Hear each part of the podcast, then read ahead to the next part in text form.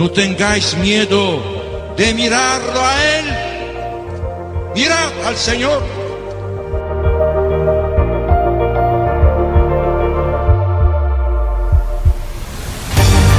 No tengamos miedo a ser santos. Todos estamos llamados a la santidad, que no consiste en hacer cosas extraordinarias, sino en dejar que Dios obre en nuestras vidas con su Espíritu.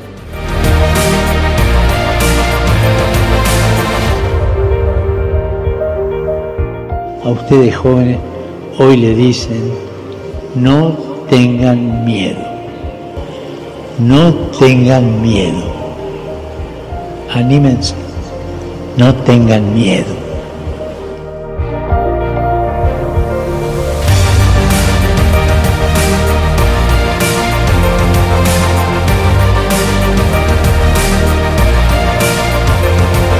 Santos ao pé da porta. A santidade no dia a dia de pessoas como tu.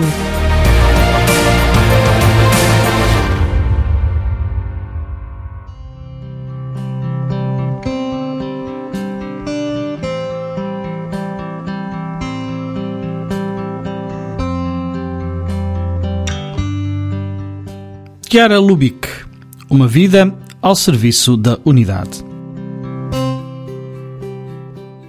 Em plena Segunda Guerra Mundial, a cidade de Trento, no norte de Itália, estava sob ocupação alemã e debaixo de intenso bombardeamento das forças aliadas.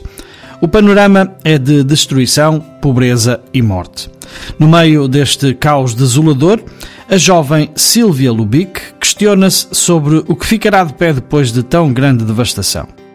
E chega à conclusão de que o ideal que permanece sempre, que nenhuma bomba é capaz de destruir, é Deus.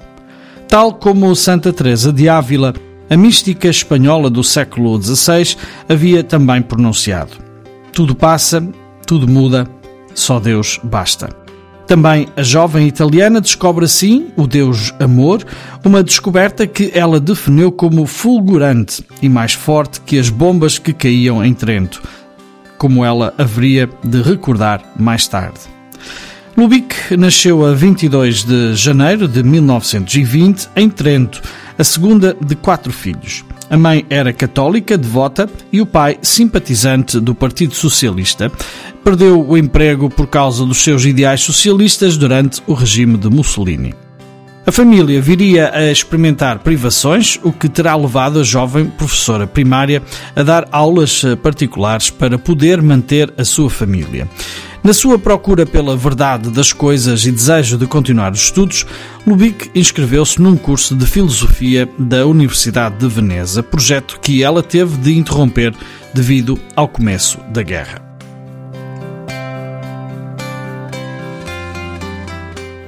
Início da vocação. Aos 18 anos, enquanto participava num encontro de jovens católicos em Loreto, sente o apelo interior a dedicar toda a sua vida a Deus. Três anos mais tarde, a 7 de dezembro de 1943, na capela dos franciscanos capuchinhos da sua terra natal, oferece-se inteiramente a Deus para sempre. Este ato é reconhecido como o início do movimento dos focolares que ela vai fundar. Adopta o nome de Chiara, Clara em português, em imitação a Santa Clara de Assis, santa que ela muito admirava. Enquanto a família foge para as montanhas depois de a sua casa ter sido destruída pelos bombardeamentos, Chiara permanece na cidade para aprofundar a sua vocação e acompanhar o nascimento do seu movimento. Com as suas companheiras, reúne-se para estudar os Evangelhos que se tornam o guia das suas vidas. À luz da vela e escondidas num abrigo antiaéreo, o grupo encontra conforto e consolação nas páginas sagradas que lhe revelam uma frase que viria a ser a inspiração para todo o movimento: Que todos sejam um. Uma frase inspirada no Evangelho de São João, capítulo 17, versículo 21. Juntamente com a máxima de Jesus, amai-vos uns aos outros como eu vos amei, em São João 15, 12, Lubick e o grupo adotam a unidade como característica principal da sua espiritualidade, realizada através da prática do amor mútuo. Sob este pilar, nasce um novo movimento laical que ela chamaria de Focolares, palavra italiana que designa aqueles que se reúnem à volta da lareira e que nos próximos 60 anos virá a alcançar uma dimensão universal. Com o fim da guerra, o movimento espalha-se por toda a Itália, difundindo-se pela Europa nos anos 50 e em finais dos anos 60 já está presente em todos os continentes, onde ganha adeptos provenientes das mais variadas categorias sociais, confissões religiosas, religiões e até não crentes. Chiara faz surgir movimentos específicos para sacerdotes, leigos, jovens, casais, famílias, crianças e profissionais. Funda cidades modelo, a Mariápolis, cidades de Maria, onde se ensaia um ideal da sociedade baseado na partilha de bens materiais e na vida em comum. Hoje existem cerca de 35 em todo o mundo.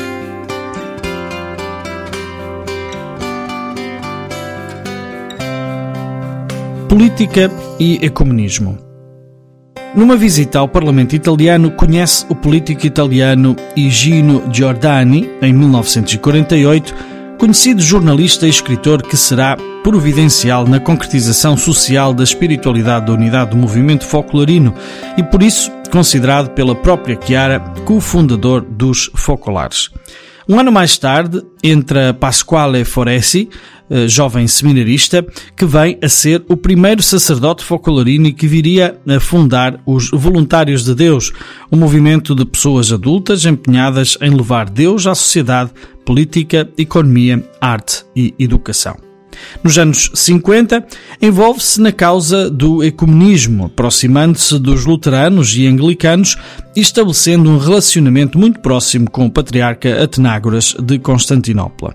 Tendo o movimento um forte componente de intervenção na sociedade e na política, entendida no seu sentido mais lato, Chiara dá origem ao projeto Economia da Comunhão, na sequência de uma visita ao Brasil em 1991, que a impressiona pelas chocantes desigualdades entre pobres e ricos.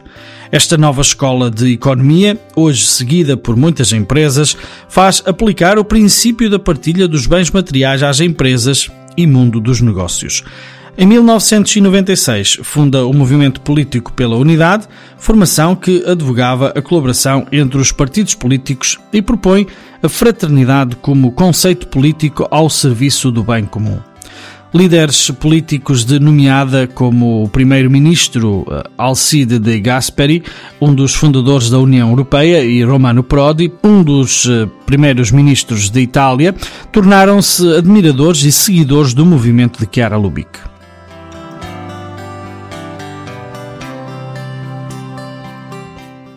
Diálogo interreligioso. Entre 1997 e 1998, abre novas perspectivas no diálogo interreligioso e, pela primeira vez, uma mulher católica fala a grupos tão numerosos de fiéis de outras religiões. Partilhou a experiência espiritual do movimento com 800 monges budistas na Tailândia. Dirigiu-se a 3 mil muçulmanos negros na mesquita de Erlan, em Nova York, e à comunidade hebraica de Buenos Aires, na Argentina. Chiara morreu no dia 15 de março em sua casa, em Roma, aos 88 anos de idade. Milhares de pessoas participaram no seu funeral, incluindo cristãos de outras confissões cristãs e pessoas de outras religiões e ainda não crentes. Na homilia do funeral, o cardeal Tarcísio Bertone, secretário de Estado do Vaticano, falou da vida dela como um cântico ao amor de Deus. Na celebração fúnebre foi lida uma mensagem do Papa Bento XVI, na qual o Papa agradeceu a Deus pelo dom que Chiara foi para a Igreja e definiu-a como uma mulher de fé intrépida, mansa mensageira de esperança e de paz. Hoje, os folclorinos estão presentes em cerca de 180 países, com mais de 2 milhões de adeptos, 140 mil membros comprometidos e 4 mil com votos de pobreza, castidade e obediência e a viver em comunidade. E daí a sua santidade. Texto do Padre António Carlos Ferreira, missionário comboniano.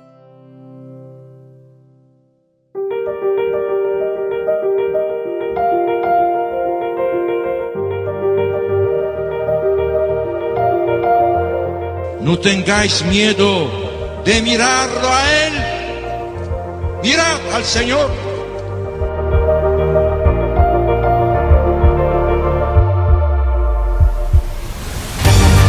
No tengamos miedo a ser santos. Todos estamos llamados a la santidad, que no consiste en hacer cosas extraordinarias, sino en dejar que Dios obre en nuestras vidas con su Espíritu.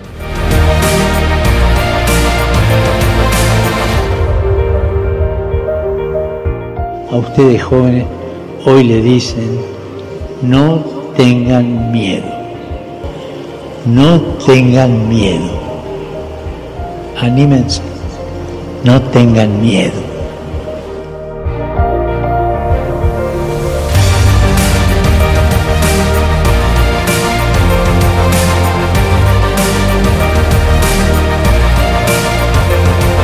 Santos ao pé da porta. A santidade no dia a dia de pessoas como tu.